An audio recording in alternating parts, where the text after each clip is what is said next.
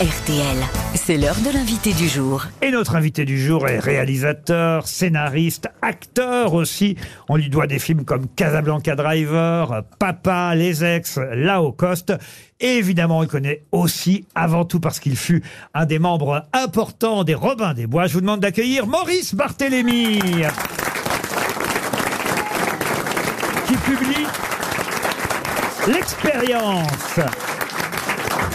Un nouveau livre. Bonjour Maurice Barthélémy. Bonjour, bonjour. C'est votre troisième livre, c'est ça? Exact. Souvent, ça donne un spectacle, une pièce de théâtre que vous adaptez, que vous jouez vous-même parfois, ou une sorte de conférence. Ce sera le cas aussi pour l'expérience. Non, non, non, ça, va s'arrêter au stade de, livre, mais euh, déjà j'ai pris un plaisir de dingue à écrire ce premier roman. Euh, je m'y attendais pas du tout. En fait, c'est c'est mon éditrice qui est venue me voir et qui m'a dit on voudrait que tu écrives un roman. J'ai dit bah non, non, c'est pas trop mon truc. Elle m'a dit si. Et euh, je, je lui ai proposé une histoire improbable en étant persuadé qu'elle ne validerait rien. Et elle m'a dit ok, on y va. Et j'ai écrit mon premier roman. Ah, L'expérience et, et- et ce livre, de mémoire déjà, je peux essayer de le pitcher euh, aux auditeurs euh, qui nous écoutent aujourd'hui. Euh, c'est une histoire incroyable. C'est un garçon qui rentre dans un cinéma, il est un peu déprimé, on peut dire ça. Oui, oui, il est en burn-out. Voilà. Et d'un seul coup, sur l'écran, bah, vous allez peut-être mieux le raconter que moi encore, qu'est-ce qui s'inscrit sur l'écran de cinéma? Il est, a priori, seul au départ dans la Ouais, salle. En est- tout cas, il croit être seul au départ. C'est ça. Et puis, en fait, il s'appelle Léo. Et puis, tout d'un coup, ben, à l'écran s'inscrit une phrase. Est-ce que ça va, Léo? Alors sur le coup, il pense que bon, c'est une coïncidence, donc il se marre. Et puis euh, il répond rien. Et puis après, la phrase réapparaît. Est-ce que ça va, Léo? Et là, il répond, ben oui. Et là, la phrase suivante, c'est Est-ce que tu es sûr que ça va? Et à partir de ce moment-là, il va y avoir un dialogue entre l'écran et lui, qui va lui poser des questions toutes simples, mais juste pour essayer de comprendre qu'est-ce qui se passe dans sa vie et pourquoi il est bloqué. Alors, pas seulement l'écran, il y a aussi un dialogue avec quelqu'un d'autre qui est dans la salle, une jeune femme, une jolie jeune femme. Une jolie jeune femme qui est là et Comme qui par hasard. Bah, c'est Dans dans le la livre, vente, on va pas la jolie. faire moche. C'est l'ouvreuse.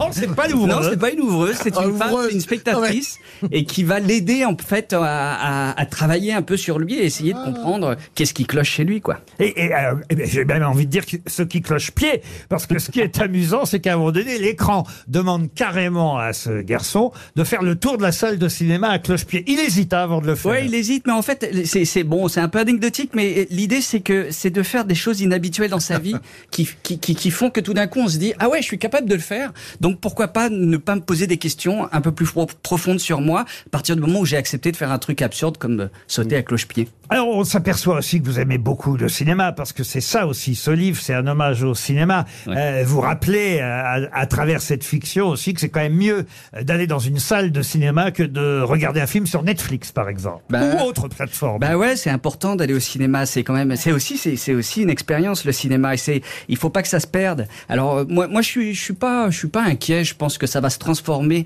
La forme actuelle va évoluer. On, on va être plus peut-être en immersion euh, dans, les années futures. Mais c'est, euh, pour moi, c'est très très important d'aller au cinéma. Mais vous vous sentez pas plus tranquille chez vous parfois euh, Ah, bravo. ah. Parce que je suis allé au cinéma, c'est plus supportable. Les gens, qui- les écrans qui s'illuminent, Les les, gens qui discutent. Non, mais on n'a plus l'habitude, c'est vrai. Les acteurs qui parlent trop fort. Non, mais c'est vrai qu'on est souvent dérangé. Je suis d'accord avec On vous. n'est plus, Ouais. on n'a plus l'habitude d'être dérangé. Je Vous avez un cinéma favori, vous euh, Moi, bah, j'a- j'adorais aller au, au Gaumont Opéra, mais il, il est en train de, ils sont en train de tout casser pour en refaire un nouveau, donc on verra bien. Alors, c'est vrai que vos livres précédents ont été adaptés. Alors, vous m'avez dit non pour le théâtre. Finalement, je suis bête, puisque vous aimez tant le cinéma, l'expérience a peut-être donné un film, tout Ah, simplement. peut-être, peut-être, peut-être, on verra si, Ah, si ça marche. plus. Ah, voilà.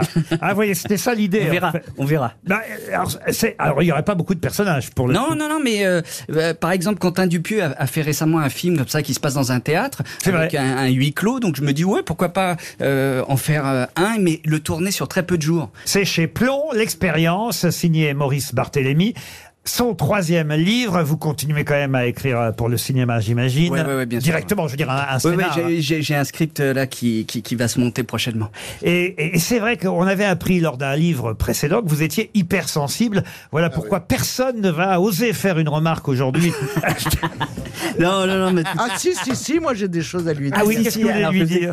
Figurez-vous que j'ai vu, j'ai pas vu votre spectacle, mais j'ai vu des extraits où vous expliquiez l'hypersensibilité et je me suis rendu compte compte que j'étais un peu injuste avec des personnes hypersensibles de ma famille, Ah. qui avaient des symptômes qui étaient donc réels et que c'était pas juste euh, euh, quand il- les bruits sont euh, sont exacerbés, ne mâchent pas, etc.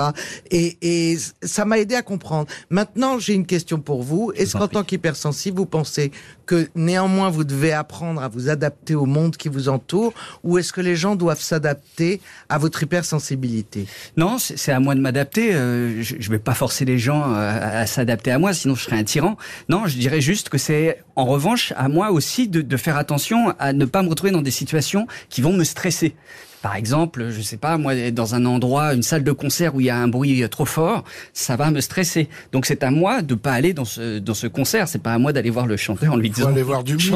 Ou grosses têtes, si on gueule, non Et alors, dans les salles de cinéma, les bruits de papier de bonbons, ça doit Ah, être mais ça quelque me chose. rend dingue parce que moi je suis misophone. J'ai un problème, c'est que je- les, les bruits de bouche me rendent dingue. Donc dès que quelqu'un mange du popcorn ou, ou croque dans une pomme, ça me rend marteau. Donc euh, donc c'est à, c'est à moi de m'adapter, mais je- je- je- j'essaye juste de trouver un environnement un peu plus. euh, C'est pas Doux plutôt pour un moi. problème ORL qu'un problème euh, d'émotion?